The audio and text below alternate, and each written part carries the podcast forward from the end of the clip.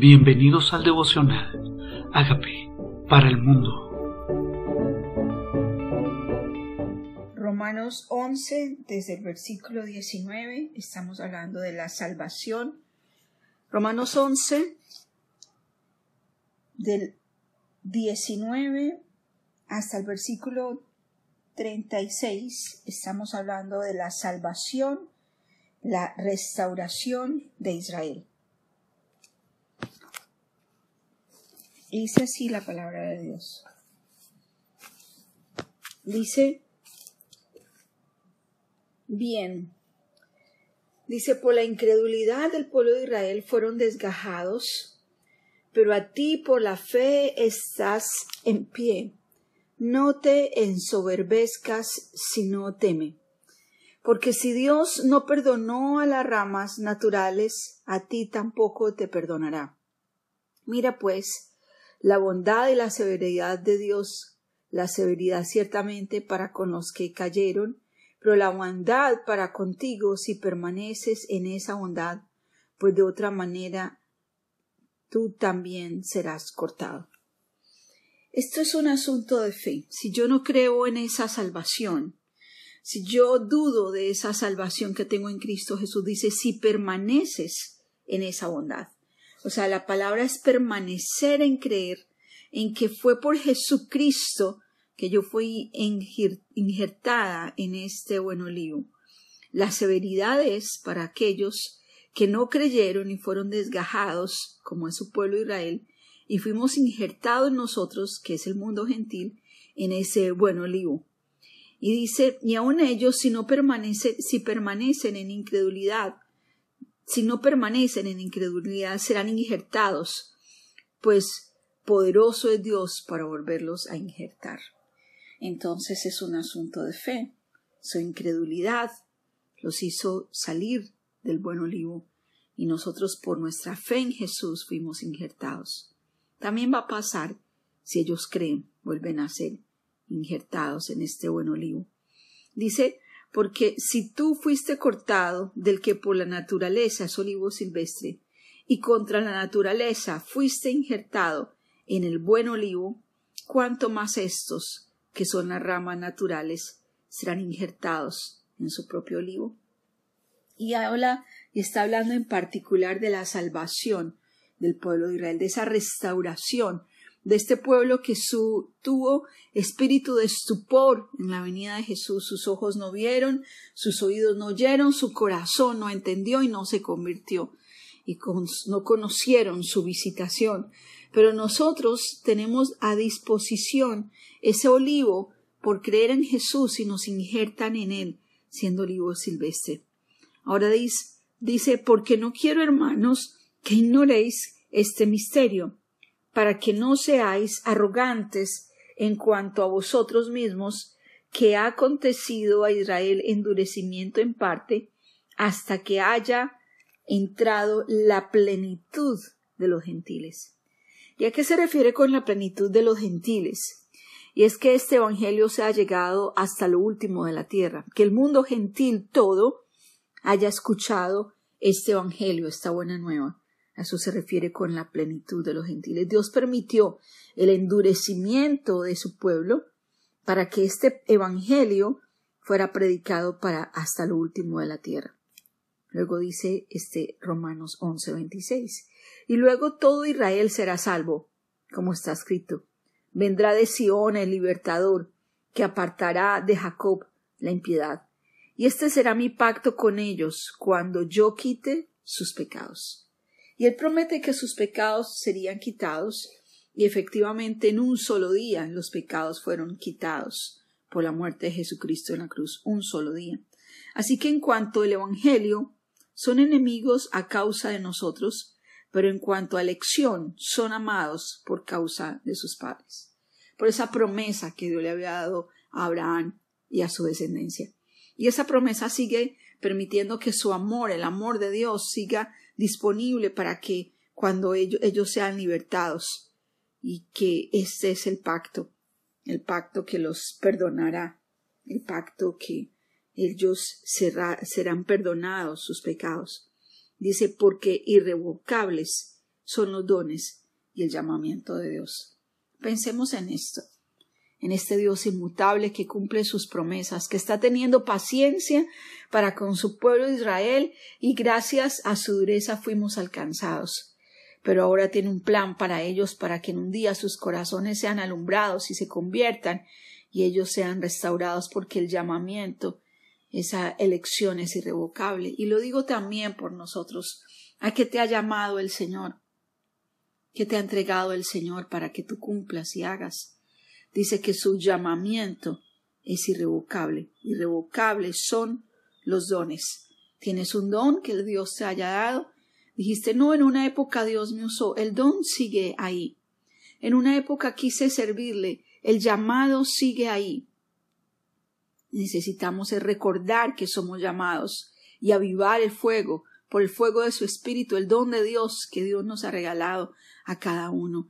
Pero ese llamado está ahí vigente para todo aquel que le obedezca, porque es irrevocable. Dios no quita y pone llamamientos, no quita y pone dones, los entrega y nos llama.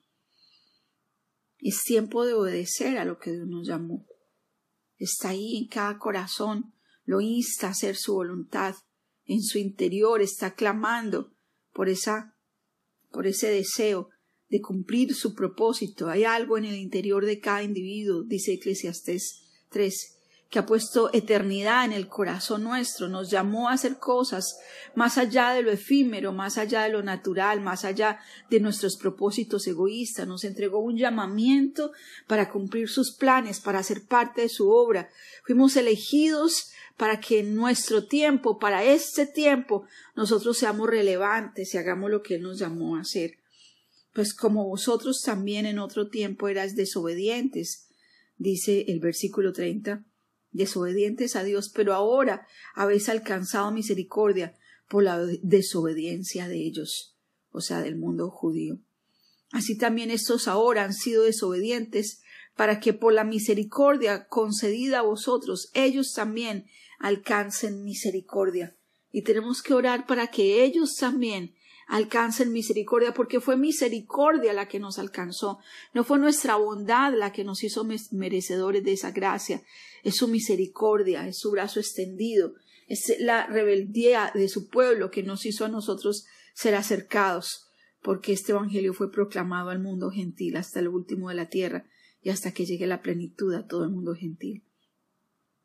Así también dice desde ahora han sido desobedientes para que por la misericordia concedida a vosotros ellos también alcancen misericordia. Porque Dios sujetó a todos en descendencia para tener misericordia de todos. Oh profundidad de las riquezas, de la sabiduría y de la ciencia de Dios. Cuán insondables son tus juicios, inescrutables tus caminos. Mm esa sabiduría de Dios, esa sabiduría de Dios, cuán rica es, cuán rica es su sabiduría. Si lo conocemos necesitamos conocer más.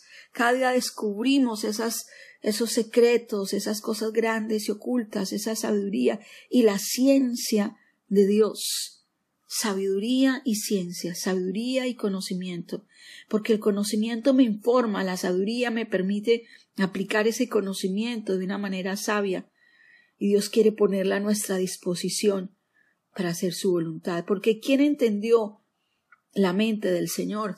dice el 34, o quién le instruirá? ¿O quién le pidió, le dio al primero para que le fuese recompensado? Dice, fuimos nosotros, podemos aconsejar nosotros a Dios. Él es más sabio que nosotros. A veces pretendemos como que Dios no entiende y nosotros necesita de nuestra ayuda para explicarle qué es lo que nosotros queremos o necesitamos. Él está por encima. ¿Quién entendió la mente del Señor? ¿O quién fue su consejero? ¿Quién la entendió? Dice, porque ¿quién le dio al primero? Definitivamente todo lo recibimos de Él. Todo lo recibimos de Él, porque de Él, me encanta este 36, de Él y por Él y para Él son todas las cosas. Al sea la gloria por los siglos. Amén. De Él. Todo es de Él. Todo fue hecho por Él, a través de Él. Y para Él, o sea, para su gloria. Todas las cosas. A sea la gloria por todos los siglos. O sea que su pueblo fue para Él, el mundo gentil fue para Él. Todo lo que recibimos es de Él y para Él, para su gloria. ¿Qué tal si decimos entender que todo se hace por el medio de Él? Que sin Él nada podemos hacer. Que todo fue hecho por medio de Él. Por eso necesitamos depender de Él porque Él es posibles todas las cosas porque sin Él nada lo que ha sido hecho fue hecho. Todo es posible por Él y podemos lograrlo para Él y para su gloria. Y podemos decirle hoy, Señor, yo fui hecha por ti, para ti por medio de ti, para ti, Señor, y para tu gloria, para tu gloria. Aquí estoy, aquí está mi vida, aquí están los dones que me diste, aquí está el llamamiento que me entregaste. Fui creada para ti, por ti y para tu gloria, Señor. Aquí estamos, nuestras familias, nuestras empresas, nuestros negocios, nuestro cuerpo, nuestros planes, nuestros hijos, vienen de Él, vienen de Él, son por Él y son para Él. ¿Qué tal si se lo entregas? Todo lo que tú tienes es para Él, es posible porque lo permitió. ¿Y qué tal si entendemos que Él es el dueño de todas las cosas, el soberano de todo cuanto existe? Y todo se ha hecho para su gloria, para su gloria. Te damos gracias, Dios. Gracias, Dios. Gracias porque todo lo haces posible. Gracias por este llamamiento. Gracias por permitirnos ver a nosotros la plenitud del mundo gentil para que te conozca y la restauración de tu pueblo Israel. ¿Qué tal si haces esta oración?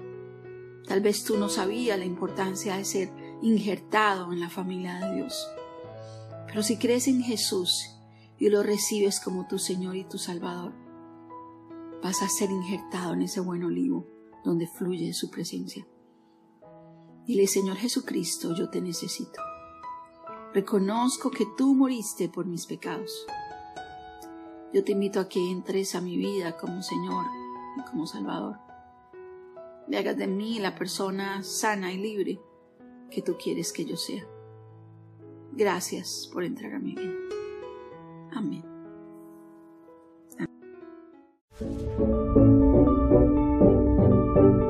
Hola amigos, queremos que usted sea parte de esta obra que estamos haciendo a través de Agape para el Mundo y que este mensaje de Jesús llegue hasta la última de la tierra.